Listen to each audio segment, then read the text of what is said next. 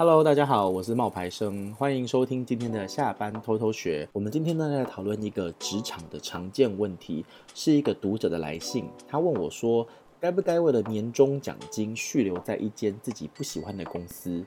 那这是一封来自读者的信，我好久没有回应读者了。今天看到这个留言呢，决定好好的来回应一下关于年终奖金的职场问题。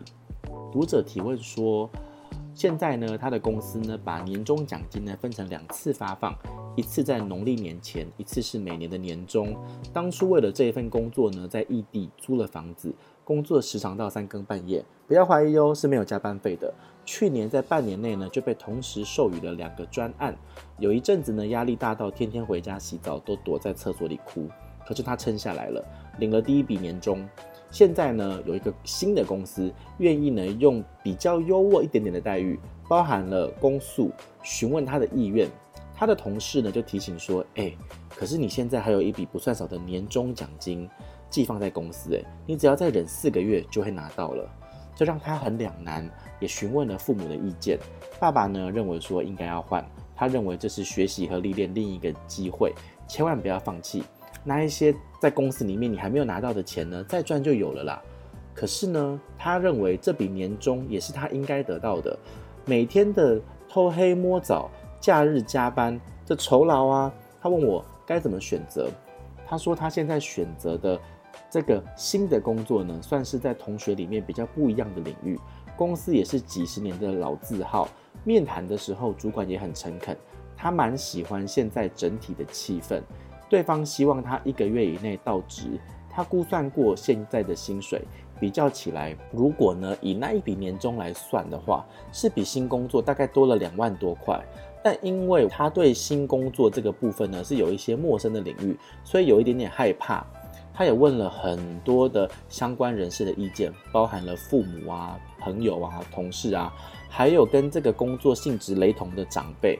目前呢票数平手，赞成的理由呢是他可以多多去历练接触。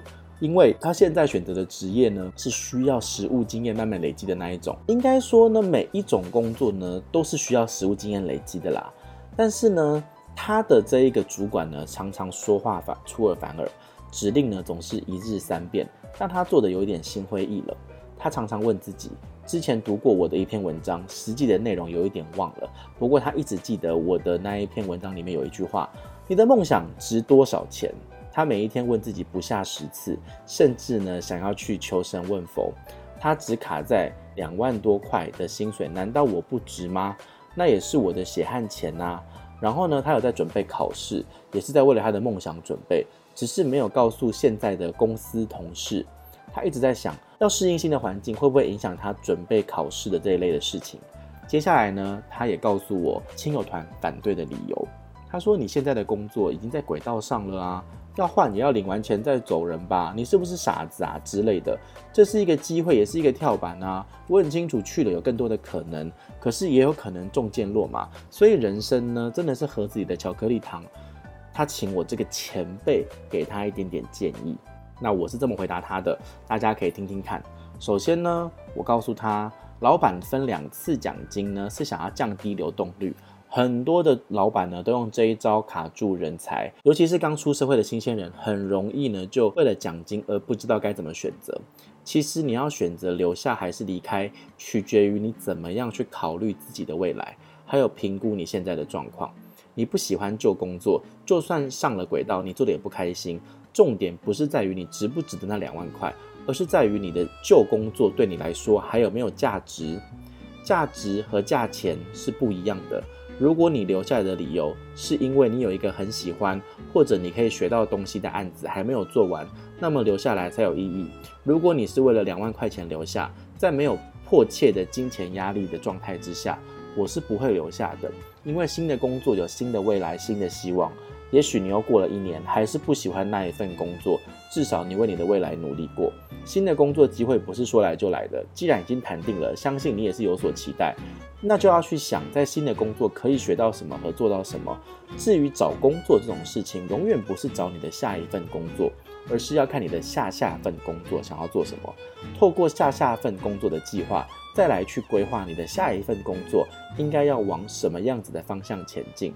下下份工作想要拿到更高的薪水，那么你在这一份工作跟下一份工作的时间，至少要做到什么成绩，补充哪一些技能，才能让自己达到目标。如果只是看那个两万块，人生很容易就被定位在那个两万块。可是我们的人生绝对有超过两万块的价值，所以在没有迫切的经济压力的情况之下，我会选择新的未来和希望，然后承担自己的选择必须要有的风险和损失。可是如果你有迫切的经济压力，刚好需要这个两万块钱来解决，那么也不用多做考量，先把钱拿到手再说。或许你应该要问自己这个问题。到底是你选择环境，还是要让环境来选择你？如果一个人没有认识到你的价值，你做的再多，他只会觉得是理所当然，那就叫做穷忙，为别人的事业打拼。当你认识到自己的价值，替自己创造价值，你才能选择环境，而不是让环境选择你。那接下来呢，我也精选一些读者的回复给你们参考。有一位来自香港的读者叫 Carmen，他说他一直有在看冒牌生的文章。他忘记了是什么时候开始看的，可是他记得为什么会追我的文章，因为工作压力很大，看了我的文章之后呢，会让他有正面的能量。他去年的九月三号呢，被老板骂说他是机器 mailbox，更对他说 shame on you。他对自己说不要再忍受了，不要再受到不公平的对待，我不要为了钱去忍受不尊重。这五年半的时间，他尽力的做好工作，最早上班，最晚下班，没有人欣赏，反而说他笨。他的公司呢，也是在十二月跟四月都有一个月的奖金制度。他对自己说：“我只需要十二月的奖金，拿了以后就会离职，过年后重新找工作，不会等四月份的奖金。等到离职的那一天，他先被老板说不够聪明，再用很差的态度去要求他留到四月，奖金还是一样会给他。他说不要，那老板就说三月中呢？那他还是回答不要。”他身边的人都觉得他好傻，为什么不等奖金？为什么不找到工作才离职？但他问过自己千万遍，他的心告诉他很累，要离开。离开之后要找新工作，坦白说，他很害怕，也没有信心。但他对自己说，如果不离开，我一定更难受。接下来在这一个礼拜，他有三个面试，他每一次面试都更有信心。他不要害怕，也不想失去自己，希望给大家一点自己的经验分享。另外一个听众呢，他叫 Angel，他就说他会换，因为就算等到了年终，又会有人告诉他，在几个月就是另外一个年终了，再等等吧。还有另外一个读者呢，叫做 Twenty Smith，他说那样的年终未必值得放弃一个机会。如果放弃了年终很不值得，但放弃新机会呢？我自己常换的工作，不一定每一次都更好。但不后悔，因为不离开就只能够永远的恶性循环，毁掉健康，并且觉得越来越不值得，然后变得越来越不快乐。不是说要盲目的理想化去改变，而是不改变就永远不知道自己还有其他可以选择的机会。好了，这就是我们今天的分享。你会不会为了年终奖金待在一间自己不喜欢的公司呢？欢迎你们留言跟我分享你们的想法。会留下还是离开呢？谢谢你今天的收听，要记得留言跟我分享你们的想法哦。如果想要跟我聊天的话，也欢迎到 Instagram 那边呢跟我留言说说看你的想法。那我们今天的节目呢就分享到这边，拜拜。